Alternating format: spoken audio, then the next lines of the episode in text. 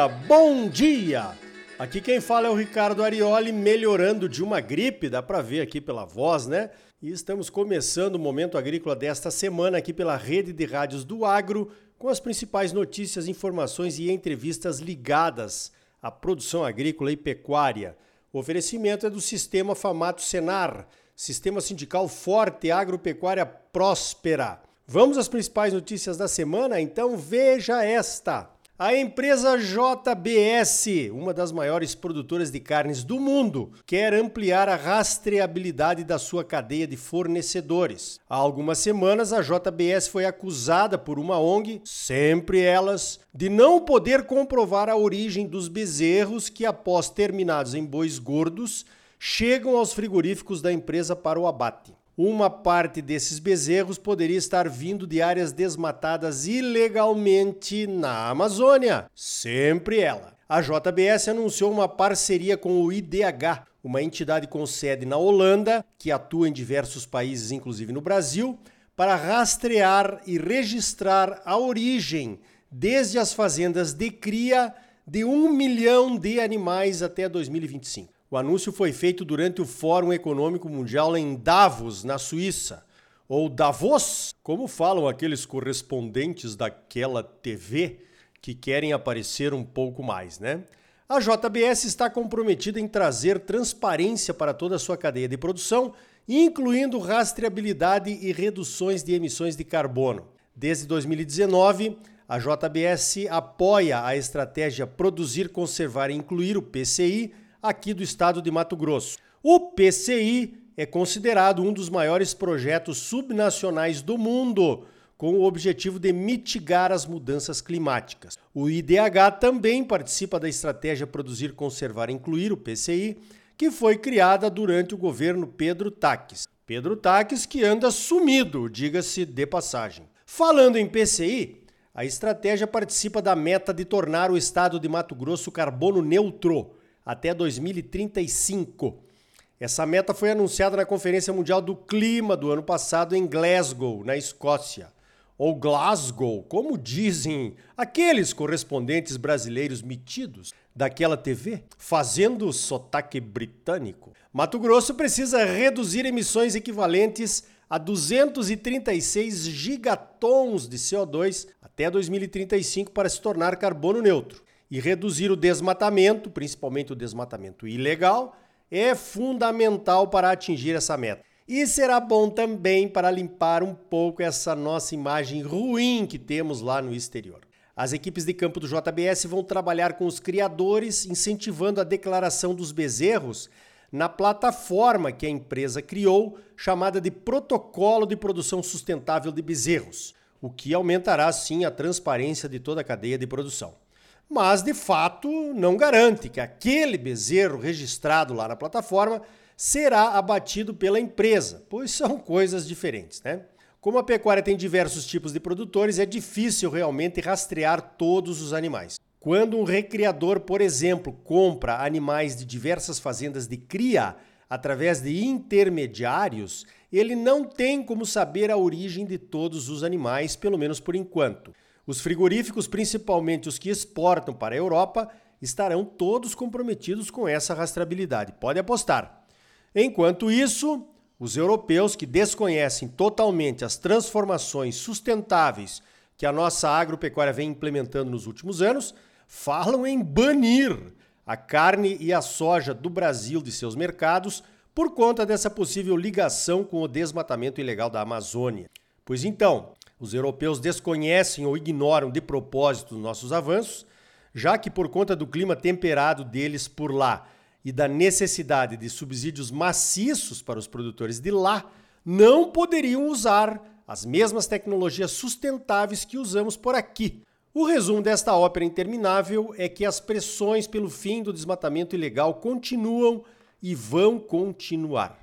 Temos que construir a nossa narrativa e não ficar apenas rebatendo acusações ou reagindo a notícias negativas, muitas vezes falsas. Se nós, produtores, não construirmos a nossa narrativa, as empresas vão construir por nós. Como está sendo esse caso aí dos frigoríficos e dos supermercados europeus, que exigem mais e mais e passam a imagem de que estão nos ajudando, quando na verdade quem realmente está fazendo somos nós. Pense nisso e cobre da sua liderança local a respeito de nos organizarmos para fazer alguma coisa nessa temática interminável da sustentabilidade. Falando em Europa, a União Europeia está trabalhando desde julho de 2021 numa iniciativa chamada Mecanismo de Fronteira para Ajuste do Carbono, numa tradução livre e interpretativa.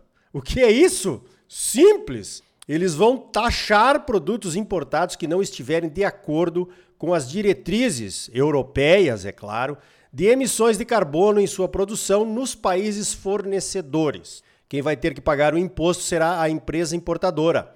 Ou, para não pagar, a empresa pode demonstrar que a produção no país de origem é sustentável ou de baixo carbono. Colocando o imposto sobre o carbono emitido por produtos importados, a União Europeia quer garantir que outros países também tenham programas de redução de emissões de carbono em suas cadeias de produção. Os europeus dizem que estão organizando o mecanismo de fronteira para ajuste do carbono o CEBAM, dentro das regras da Organização Mundial do Comércio. Será possível? Essa iniciativa me parece o velho estilo europeu de lidar com suas colônias, o chamado neocolonialismo. Mas tenhamos calma, as taxações devem começar apenas em 2026 e vão atingir apenas alguns setores numa primeira fase: cimento, ferro e aço, alumínio, fertilizantes e eletricidade. Por enquanto, o agro está fora.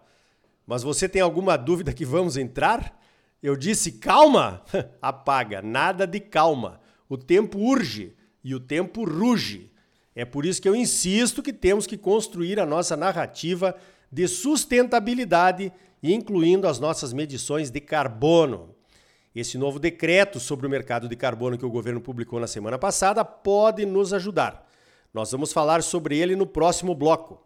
Falando em Fórum Econômico Mundial, o BNDES, nosso Banco Nacional de Desenvolvimento Econômico e Social, anunciou que vai comprar 8 milhões e 700 mil reais em créditos de carbono. Foram selecionados cinco projetos de cinco empresas. Dessas cinco empresas, apenas uma não está relacionada ao agro. É uma empresa chamada Tembici, que tem um projeto de alugar bicicletas no Rio e em São Paulo.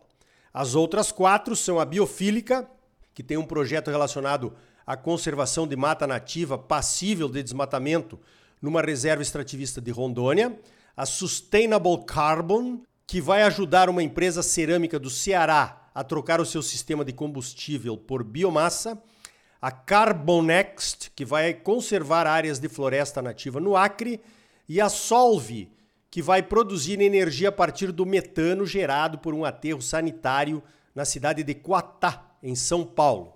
É a primeira vez que o BNDES compra créditos de carbono.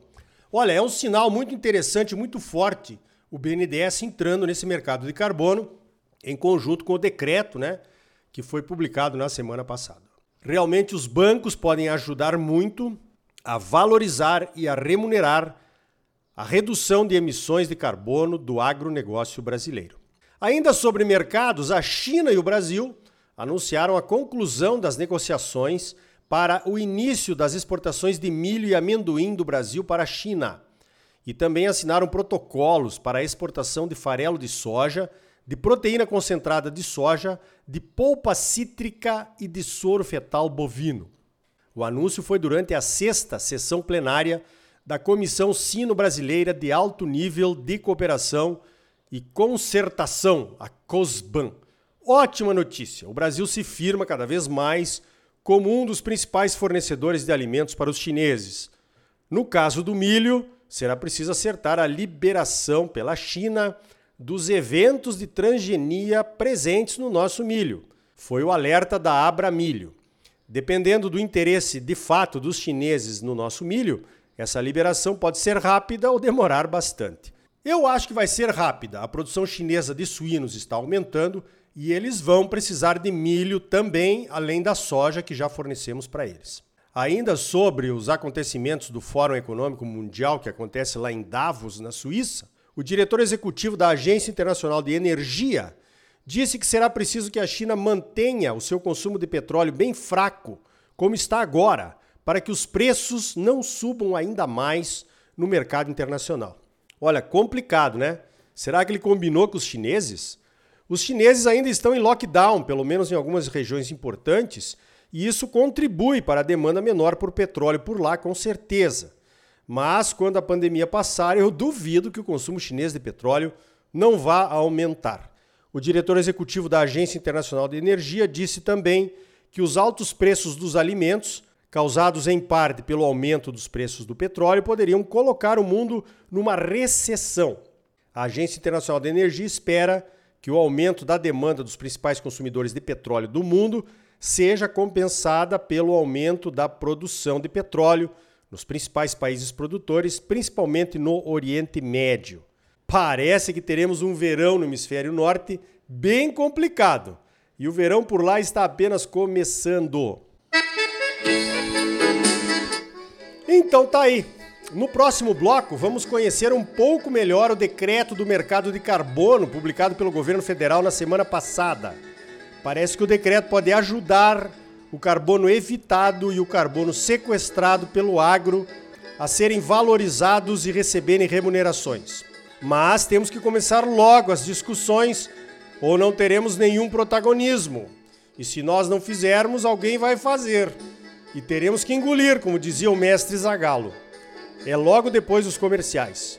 E ainda hoje, a primeira Feira Nacional de Sementes vai acontecer em Rondonópolis na próxima semana saiba como será a feira aqui no Momento Agrícola.